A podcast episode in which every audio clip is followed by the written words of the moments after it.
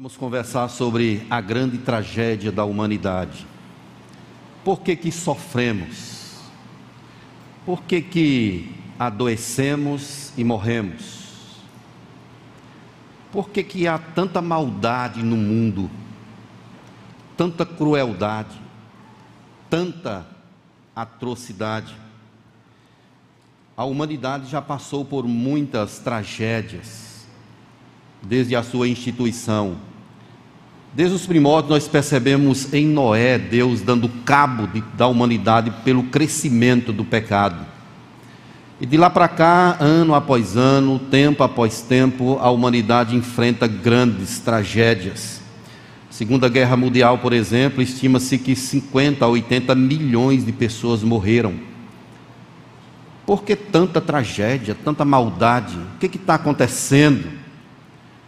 Esse texto de Gênesis, ele nos traz respostas para estas perguntas. É aqui que a maldade entra no mundo. Deus não é o autor do mal. Ele permitiu a entrada do mal. E é preciso a gente checar isso para vermos a gravidade do pecado, como ele nos atingiu, como ele atingiu a humanidade no sentido geral. Há um autor, ele escreve um livro chamado Por que a Cruz, de Elry Bridges. Ele diz assim: Nunca entenderemos a cruz se não começarmos a compreender algo da natureza e da profundidade do nosso pecado.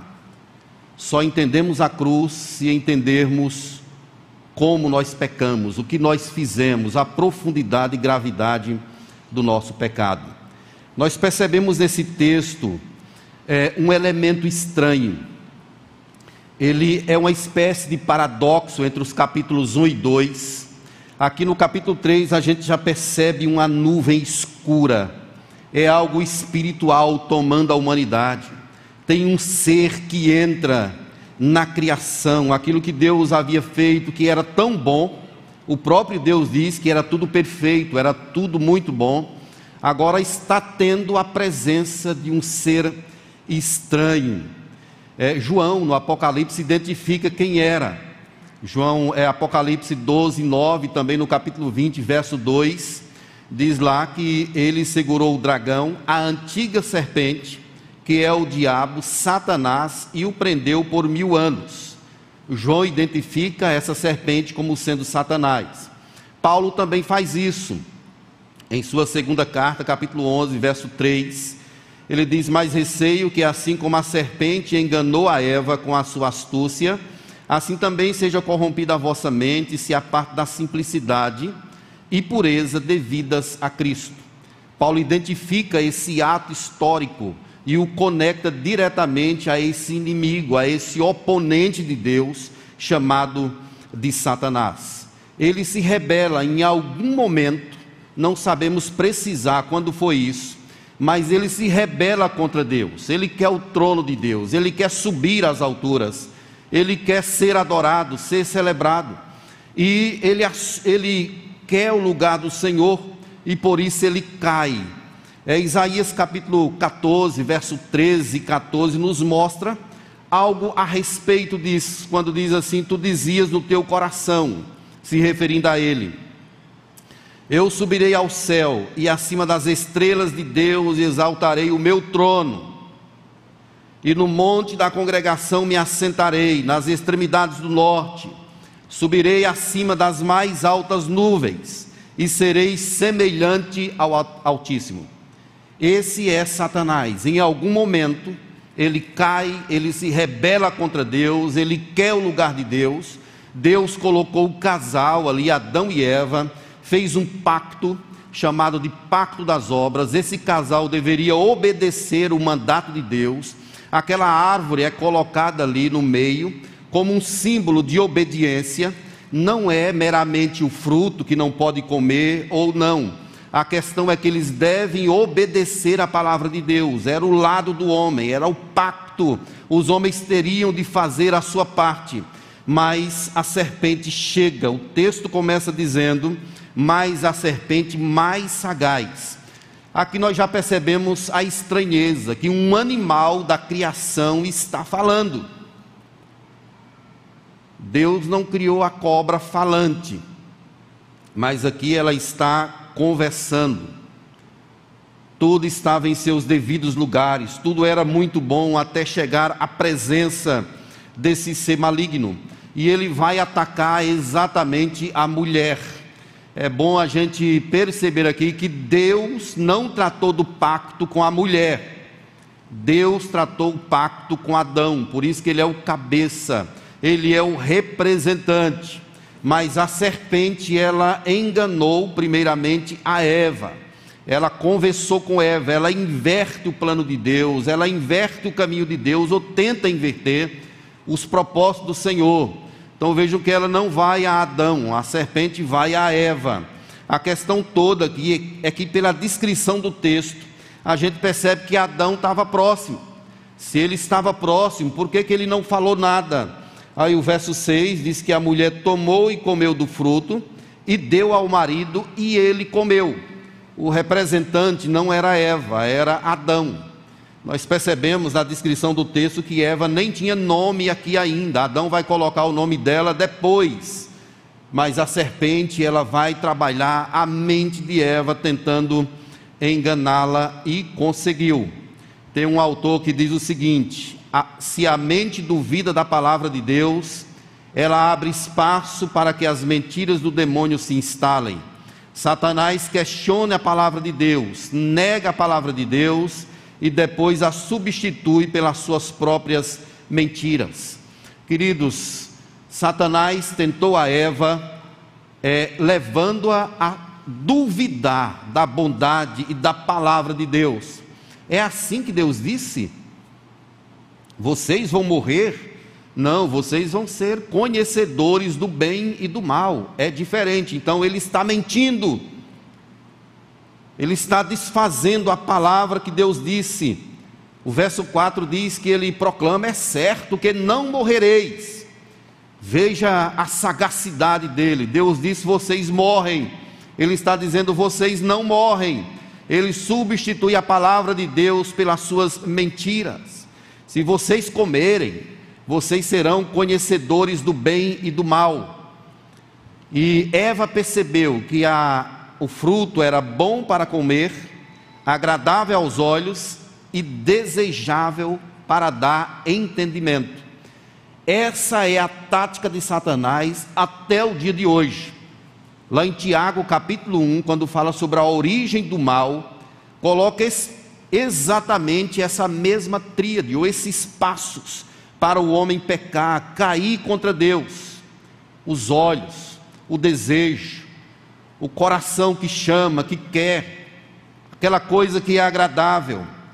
O fato, meus irmãos, é que aqui nós temos esse elemento intruso na criação de Deus, que está duvidando da bondade de Deus, duvidando da palavra de Deus, levando esse casal a pecar contra o Senhor, prevaricando contra a lei de Deus, contra a instituição de Deus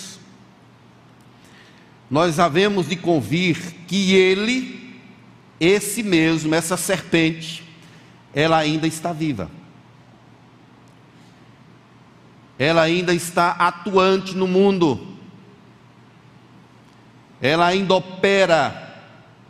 Quando a gente lê Apocalipse 12, a gente percebe que ele perseguiu a mulher, perseguiu querendo matar o descendente da mulher, não tendo conseguido Agora ele se volta contra a igreja. Ele está atuando com as suas hostes. Não é sem razão que Paulo orienta em Efésios 4:2, não deis lugar ao diabo. Não é sem razão que Pedro diz: olha, o diabo, vosso adversário, está por perto, em vosso derredor, como um leão que ruge, procurando a quem possa tragar. Nós precisamos estar atentos, porque a sua sagacidade, ela é vista, demonstrada aqui na vida dos nossos primeiros pais. Quando Eva comete esse delito no verso 6, vendo a mulher que a árvore era boa para se comer, agradável aos olhos, árvore desejável para dar entendimento, tomou-lhe do fruto e comeu. Naquele momento ali, a tragédia se instalou na humanidade. Acabou com tudo. A corrupção passou agora a tomar conta de tudo de forma em extensão e também em profundidade. E isso atingiu não apenas a eles, mas a todos que nascessem depois deles. Davi registra dizendo que nascia em pecado e em pecado me concebeu a minha mãe. O homem, quando nasce, ele já nasce com esse pecado chamado pecado capital ou pecado hereditário. É exatamente esse pecado que tem o poder de levar o homem para o inferno, se ele não for quebrado pela cruz do Salvador. Eva e Adão, o homem e a mulher, arruinou a humanidade. É por isso que Deus, mais à frente, ele vai enviar um segundo Adão. Paulo trabalha muito bem isso, mostrando que Jesus vai pegar essa história, vai reconstruí-la, vai morrer na cruz e vai fazer aquilo que Adão e Eva não conseguiram fazer. E aqui, meus irmãos, nós temos a reação desse casal ao pecado, a partir do verso número 7. A primeira coisa que eles perceberam é que estavam nus, os olhos se abriram, aquela inocência foi quebrada. Essa palavra nu, aqui no texto hebraico, significa indefeso, é a palavra que está ligada a desprotegido, fragilidade. Então agora tudo estava patente aos olhos dele, deles. Antes eles não viam essas realidades, mas agora eles perderam a inocência. Eles perderam a inocência. Estavam desprotegidos, frágeis. E agora sentimentos como vergonha, culpa, medo, fuga é o que faz parte agora da vida desse casal.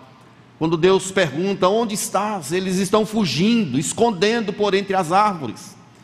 Imagine que Deus todos os dias, na viração do dia, falava com eles, conversava com eles, havia comunhão, havia adoração, mas agora eles estão fugindo, estão com medo, se acham estranhos, estão desprotegidos, eles próprios tomam as providências, eles fazem roupas para si, diz o verso 7, percebendo que estavam nus, cozeram folhas de figueira e fizeram cintas para si é o homem querendo dar o seu próprio jeito para consertar as coisas.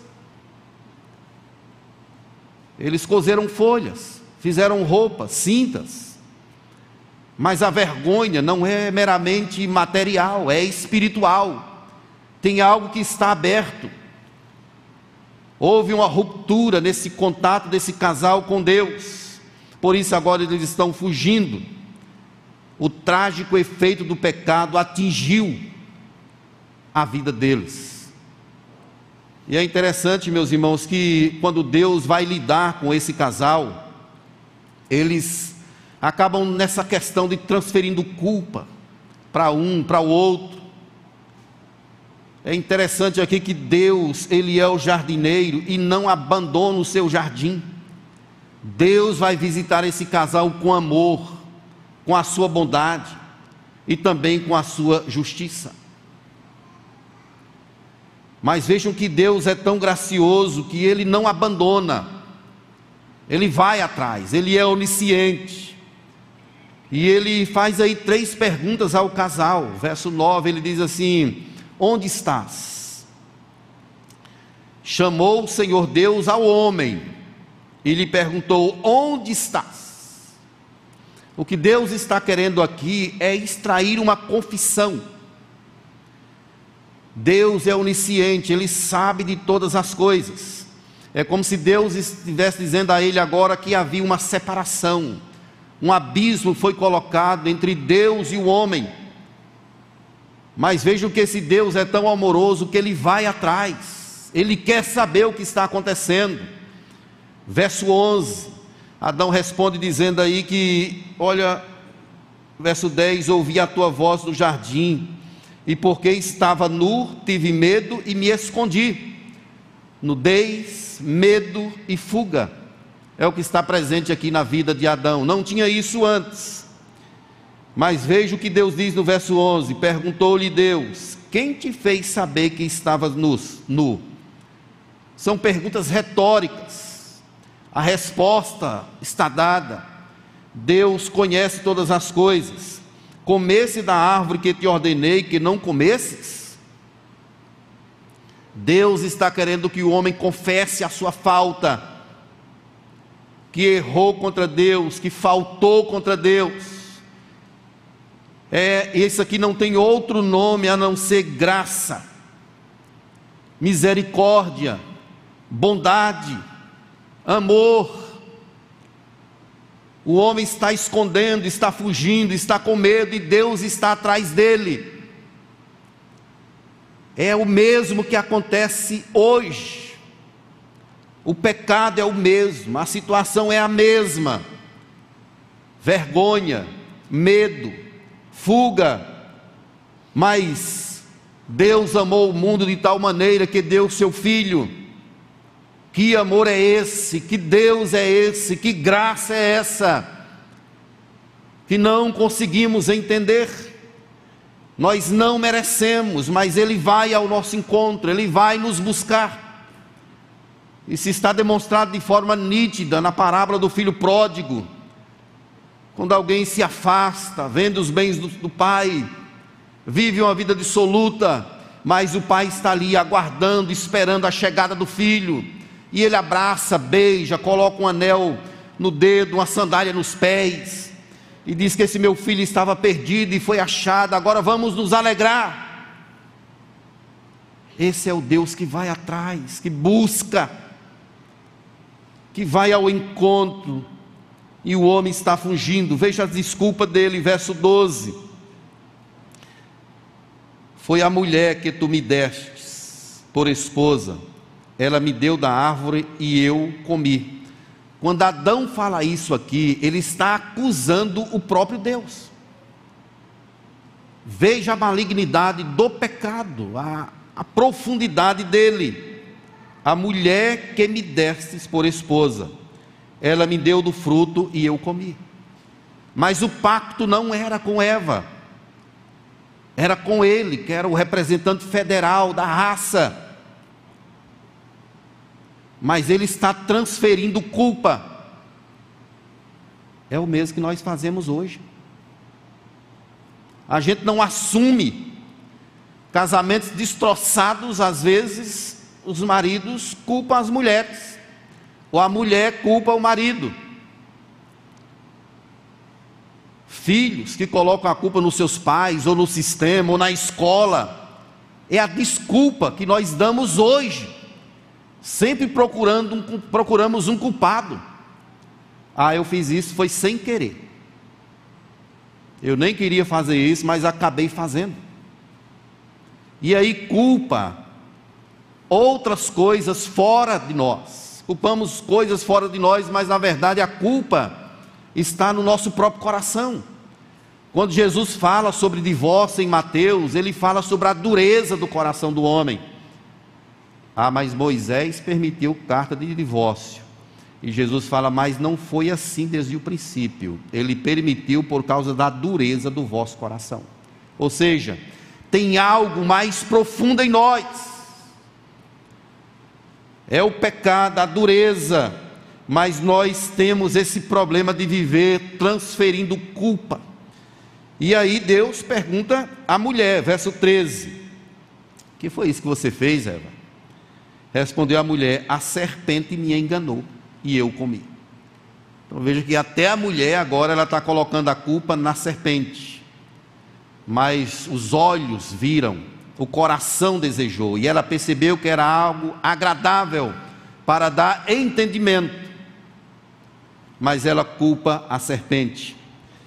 E aqui, meus irmãos, nós percebemos a malignidade do pecado já tomando conta do coração, tomando conta dessa família, levando essa família a culpar o próprio Deus, a culpar uns aos outros. Eles não assumem a pecaminosidade do seu próprio coração, estão indo cada vez mais para distante, estão perdidos, pecam e continuam pecando, mentem diante de Deus, mentem um para o outro, desvalorizam o outro, é um abismo de fato chamando outro abismo. Talvez devesse fazer um parênteses aqui para chamar a atenção dos homens. Deus vai cobrar mais dos homens do que das mulheres. O responsável por levar espiritualidade para a família é do homem. Quem tem de chamar a família para servir a Deus é o homem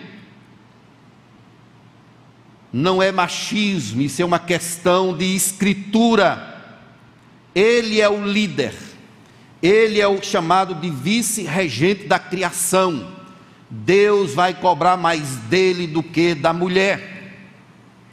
A mulher tem o seu papel importante, mas Deus falou diretamente com o homem, lhe incumbiu de guardar a aliança. O problema é que nós estamos, meus irmãos, com a geração de homens que não estão cumprindo o seu papel diante de Deus, não pastoreiam os seus filhos, não são sacerdotes no lar, permitem a entrada de coisas pecaminosas dentro do seu lar. Tem um autor que diz que bem-aventurado é o lar aonde tem um homem em sua porta isso não é um demérito para a mulher. É que o homem é chamado e responsabilizado por Deus. Quando Adão estava próximo a Eva, Eva sendo tentado, por que, que ele não interveio? Tem um autor chamado Léo Kreb, ele escreveu um livro chamado Silêncio de Adão, que alguns de vocês já leram. E ele trabalha exatamente esse tipo de pensamento. Se ele estava lá, por que, que ele não interveio? É o que acontece na vida de muitos homens hoje. O lar está entrando em ruína, a esposa está sendo tentada, os filhos estão indo para distante de Deus, e às vezes os homens cruzam os braços. Nós temos, meus irmãos, de orar com os nossos filhos, de cultuar a Deus com os nossos filhos, de caminhar com eles, ensinando sobre a lei de Deus. Essa é uma responsabilidade do homem. Nós estamos num tempo onde essa questão, essa perspectiva de Deus tem sido destituída. E estamos vendo erigir uma geração de homens frouxos, que não assumem os seus papéis, que não lideram as suas famílias, que não honram a Deus. Em nome de Jesus, vamos olhar para a situação como essa e ver que tudo poderia ter sido diferente.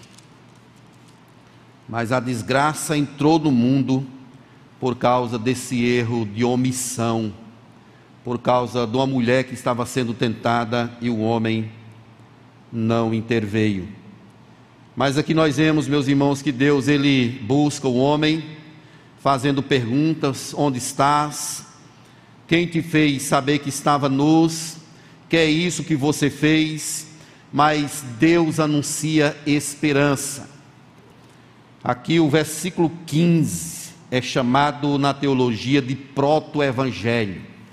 É a primeira vez que a Bíblia fala sobre Jesus, aqui de forma mais direta Aí ele diz assim: porém, inimizade entre ti e a mulher. Deus está declarando oposição à serpente, entre a sua descendência e o seu descendente.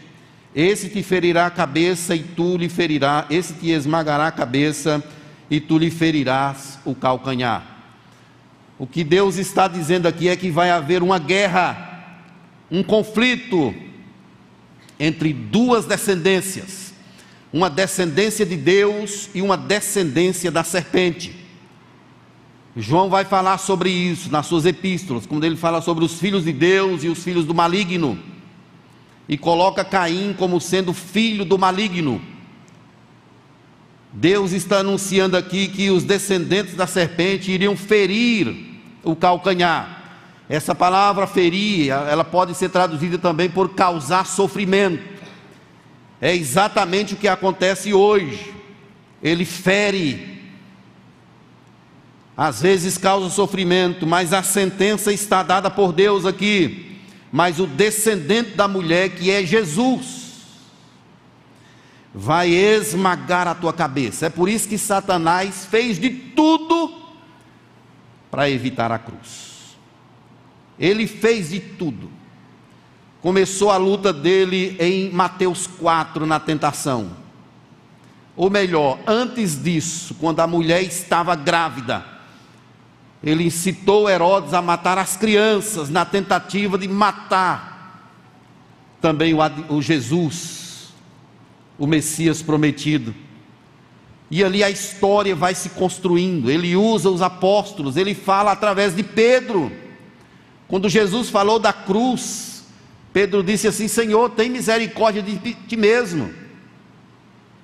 E Jesus disse: arreda Satanás. Na crucificação, a última tentativa dele é usar um dos ladrões. Tu não é o filho de Deus? Se você é o filho de Deus, a mesma palavra utilizada em Mateus 4 e a mesma utilizada no Éden querendo lançar dúvida. Desce daí, salva-te a nós também. O Espírito Santo usou o ladrão da direita. Olha, você nem ao menos teme a Deus, a gente merece mesmo. Senhor, lembra-se de mim quando estiveres no teu reino. Quem fez aquele ladrão entender que Jesus era o Senhor e que Jesus tinha um reino e Jesus disse: Hoje mesmo estarás comigo no paraíso. Queridos, Deus anuncia agora que o vínculo com Ele deveria ser através do Filho, através de Cristo. Deus sentencia a mulher, no verso 16, dizendo sobre o sofrimento que ela haveria de ter, ela daria a luz através de muitas dores e seria governada pelo marido diz aí o verso 16. E Adão, Deus disse a ele, no verso 17: Visto que atendesses a voz da tua mulher. Olha, meus irmãos, que declaração a respeito de Adão. Você deixou de me ouvir e ouviu a sua mulher. A mulher ouvi, deixou de ouvir você e ouviu a serpente. Visto que você fez isto, visto que atendesse a voz de tua mulher e comesse da árvore que eu te ordenara não comesses, maldita é a terra por tua causa, em fadiga obterás dela o sustento durante os dias de tua vida. Deus sentenciou o cosmos, toda a criação, não existia abrolhos, espinhos, tudo está passando a acontecer a partir de agora. Não tinha chuva, tudo era regado por Deus, tudo estava em perfeita harmonia. Deus não amaldiçoou o trabalho, mas disse que agora a terra daria a Adão o sustento através de muito sofrimento, e ela vai produzir abrolhos, cardos. Você vai comer a erva do campo, é a sentença que Deus está dando para Adão. Deus está exercendo justiça, e não poderia ser diferente. Deus teria de fazer justiça porque o pecado reclama por isso. Mas o golpe de Deus está no verso 19, quando ele diz assim: No suor do teu rosto comerás o teu pão até que tornes a terra, pois dela fosses formado, porque tu és pó e ao pó tornará. Isso aqui é uma humilhação tremenda, porque o homem não foi criado para morrer. O homem não foi criado para a morte, ele foi criado para a vida. A morte é uma decorrência, ela é um resultado da queda, do pecado de Adão e Eva. Isso aqui humilhou Adão e humilha todos nós. Todos sabem convictamente que um dia vai morrer.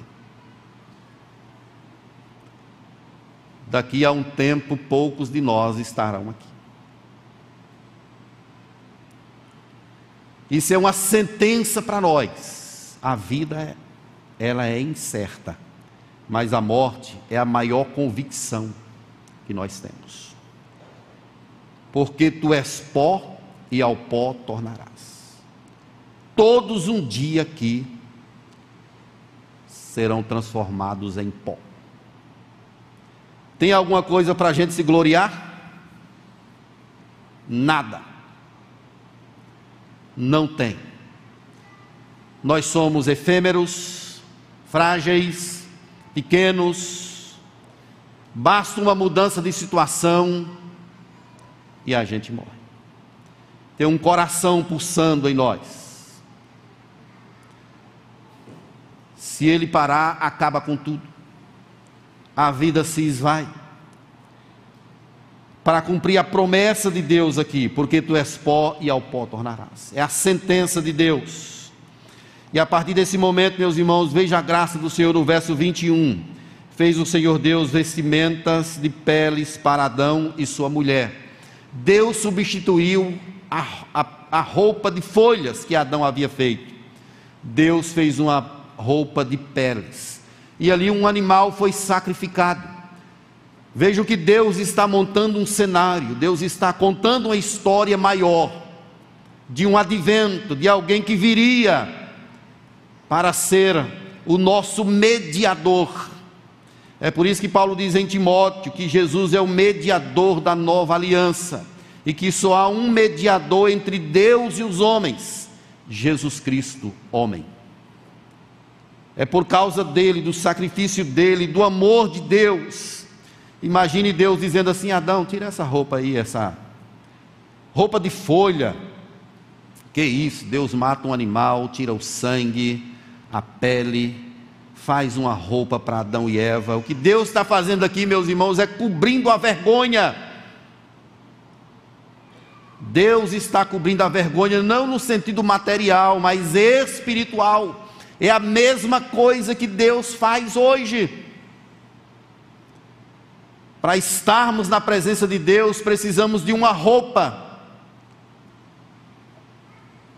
Jesus fala sobre isso quando ele fala sobre as bodas. É preciso ter uma roupa para ter acesso a essa festa. E essa roupa nos é dada por Cristo. É o sangue dele, a presença dele que nos dá esse presente. E aí, meus irmãos, Deus exerce a sua justiça.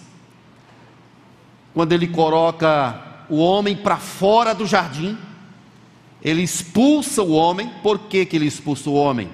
Porque o jardim é um templo, o jardim é um local de adoração, ali tinha comunhão, encontro, presença de Deus, conversa de Deus com o homem. Deus expulsou o casal e colocou querubins à porta, com a espada reluzente, porque eles contaminaram o ambiente, o templo de adoração a Deus foi contaminado, expulsando o casal. Deus está dizendo agora que eles só poderiam entrar, ter acesso à presença dEle através do sangue, através de Jesus Cristo. E aqui, meus irmãos, nós percebemos esse ar de graça de Deus. O pecado reclama por uma ação de justiça de Deus contra ele. É por isso que Jesus estava lá no Getsemane, gritando, sofrendo, suando sangue, falando aos seus discípulos: nenhuma hora vocês conseguem ficar comigo. Jesus orava com a boca do pó, clamando: Senhor, se possível, passa de mim esse cálice mas que não seja a minha vontade, sim a tua. No momento da cruz, ele dá aquele brado: está consumado. Quando ele diz essa palavra, o véu rasga de cima a baixo. O acesso agora à presença de Deus é retomada. Tudo isso é graça, meus irmãos, é bondade do Senhor. A misericórdia dele que nos alcança. E aqui eu quero finalizar dizendo algumas coisas. Primeiramente, que a soberania de Deus permaneceu intacta. O homem caiu, mas Deus permaneceu rei, soberano, inigualável, indescritível. O rei dos céus e da terra. Ele não sofreu absolutamente nada. Não cresceu e nem decresceu um milímetro, ele é o mesmo Mas percebemos aqui também que Deus anuncia o seu amor. E mais uma vez eu pergunto a vocês, ao meu coração, que amor é esse? Que amor é esse, meus queridos, que vai de encontro a pessoas pecadoras, gente que não merece, gente perdida, e Ele, enfim, salva. Esse é o nosso Deus, o Deus diante de quem estamos. Lembram do pecado que está tomando conta do mundo, da maldade que há no mundo. Ninguém consegue frear isso, não há solução para a maldade na terra. E Paulo fala isso em Timóteo: nos últimos dias sobrevirão dias difíceis. Nós estamos vivendo um tempo difícil, mas ainda o nó não está bem arrochadinho ainda não. O negócio vai arrochar mais ainda. Nós vamos ver coisas de cair o queixo. Atrocidades, tragédias isso é um chamado para mim e para você, para nós corrermos para perto do nosso Deus, vivermos com Ele, estarmos sempre juntos a Ele em toda e qualquer situação. E aqui, meus irmãos, eu finalizo falando sobre a questão da gravidade do pecado. O pecado contaminou tudo, até a oração que você faz aqui na igreja ela pode estar contaminada pelas manchas do pecado. Ela só é aceitável por causa de Cristo nesse lugar. Tudo que a gente faz, é por isso que o nosso relacionamento às vezes ele tem uns certos arranhões, é por causa do pecado. Tudo é incompleto, tudo é imperfeito. Nós nunca estamos saciados, satisfeitos só há um que preenche o nosso ser, que é o Senhor. O pecado criou esse buraco, nos afastou de Deus, mas graças a Deus por Jesus Cristo. Ei, meus irmãos, aquela criança que nasceu em Belém, numa terra escura, sombria, mas nasceu o Salvador. Os anjos se alegraram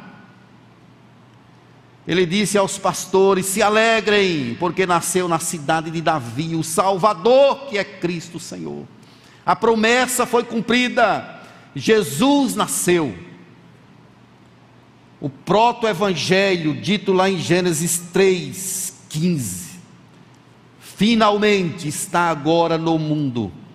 Nasceu, cresceu, morreu, ressuscitou e está à direita de Deus as coisas não estão perdidas por causa dessa graça do Senhor. Louvado seja o nome de Jesus, porque nós fazemos parte da descendência dele. Amém, meus irmãos? Nós pertencemos à descendência da aliança, à descendência do Senhor. E isso não é mérito nosso, é graça, é bondade de Deus. Que o Senhor abençoe a tua vida e que a sua esperança esteja posta em Jesus Cristo todos os dias, em nome de Jesus. Amém?